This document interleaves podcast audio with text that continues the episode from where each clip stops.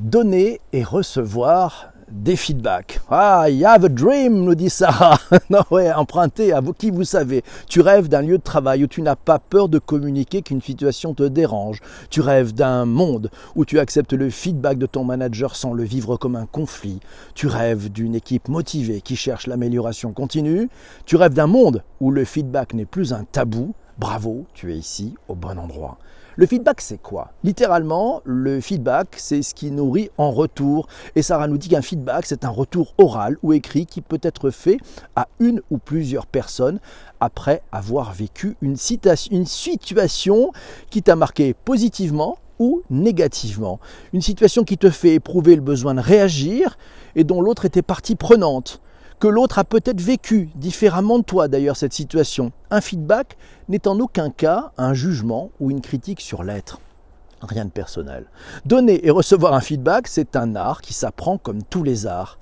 Alors quels sont les enjeux d'un feedback? Bah, le feedback, c'est un processus collaboratif qu'une personne ne peut pas soutenir toute seule et qui concerne un besoin ou l'envie d'amélioration ou de valorisation. Les deux personnes doivent être d'accord pour initier la conversation, doivent chercher la clarification et éviter les malentendus.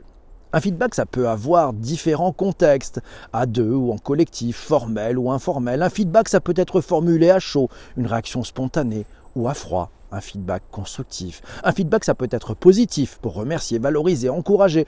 Ou encore, ça peut être négatif, informer, confronter, orienter. Un feedback, ça peut être très opérationnel pour renforcer l'efficacité ou relationnel pour prendre soin des relations. Il y a deux postures possibles. Oui, à parité, engager un dialogue pour partager les points de vue, ou à posture haute, donner son point de vue.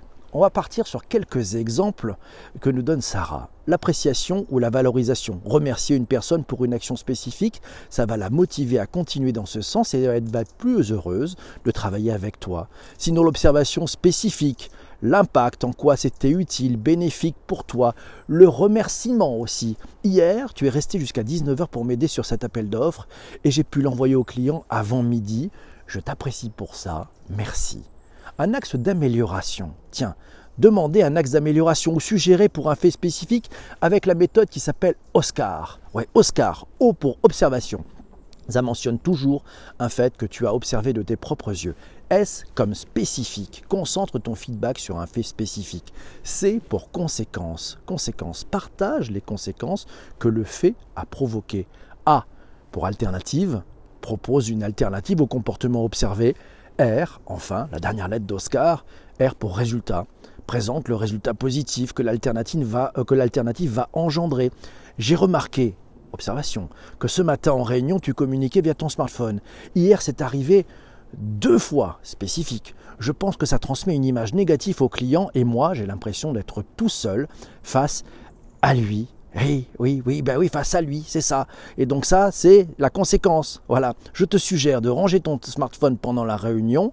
Ah, c'est une alternative. Ça permettra de montrer qu'on fait attention aux clients. Eh bien, c'est un résultat.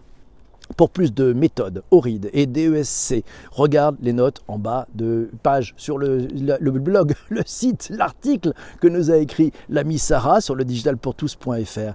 Et si la personne de toi en refuse ton feedback, ah ben, la méthode et la posture ne garantissent pas que la personne réponde à ta demande, elles la mettent juste en condition de l'entendre et d'avoir envie ou non d'y répondre. Tu es responsable à 50% de ta relation avec elle. Tu ouvres la porte à la discussion, c'est désormais à son tour de faire sa part du chemin.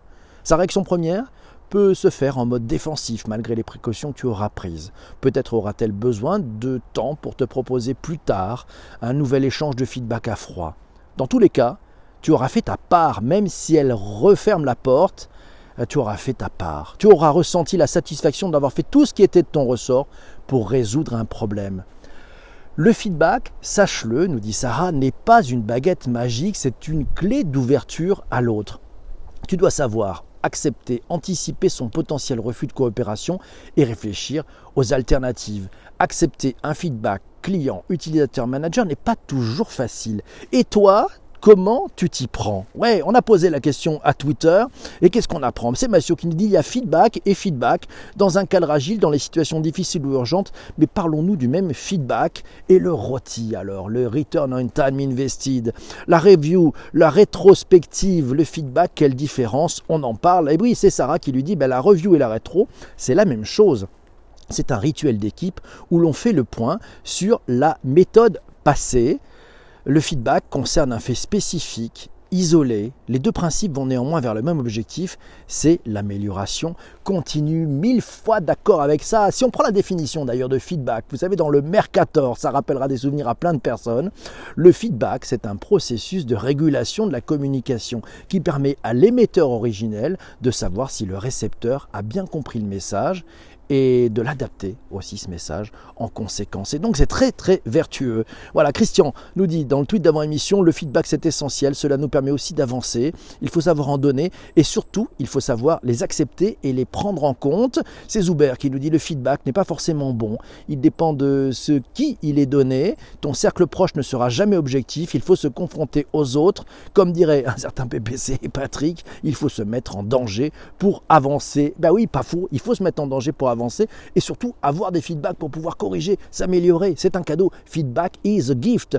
Isabelle nous dit tiens, c'est crucial le feedback pour avancer pour monter un projet. Et évidemment, feedback n'est pas démonté. Oui, c'est pas démonter le feedback, hein, c'est constructif. C'est vraiment pas facile de donner un feedback, nous dit la marmotte. C'est vrai. Et c'est Rémi qui dit oui, quand on est euh, un trop, trop d'avance d'un point de vue technologique, c'est difficile d'avoir un feedback de la part des utilisateurs. Ah ben ça c'est peut-être un sujet. Et c'est Laura qui nous dit il existe plusieurs feedbacks le feedback projet, le feedback client, le feedback amical, tous sont importants. Parfois, on reçoit des feedbacks de personnes qu'on ne connaît pas et même si feedback is a gift, tout le monde ne maîtrise pas la façon de le présenter de façon constructive. Ah, elle a bien raison Sarah. Mes amis, merci d'avoir écouté cet épisode du podcast sur ta plateforme de balado diffusion jusqu'ici. On se retrouve très très vite pour un prochain épisode à une seule condition, c'est que tu te sois abonné, sinon tu risques de tomber dans les limbes de ta plateforme de balado diffusion. Je te souhaite une très belle journée, on se retrouve demain matin. Salut, ciao ciao.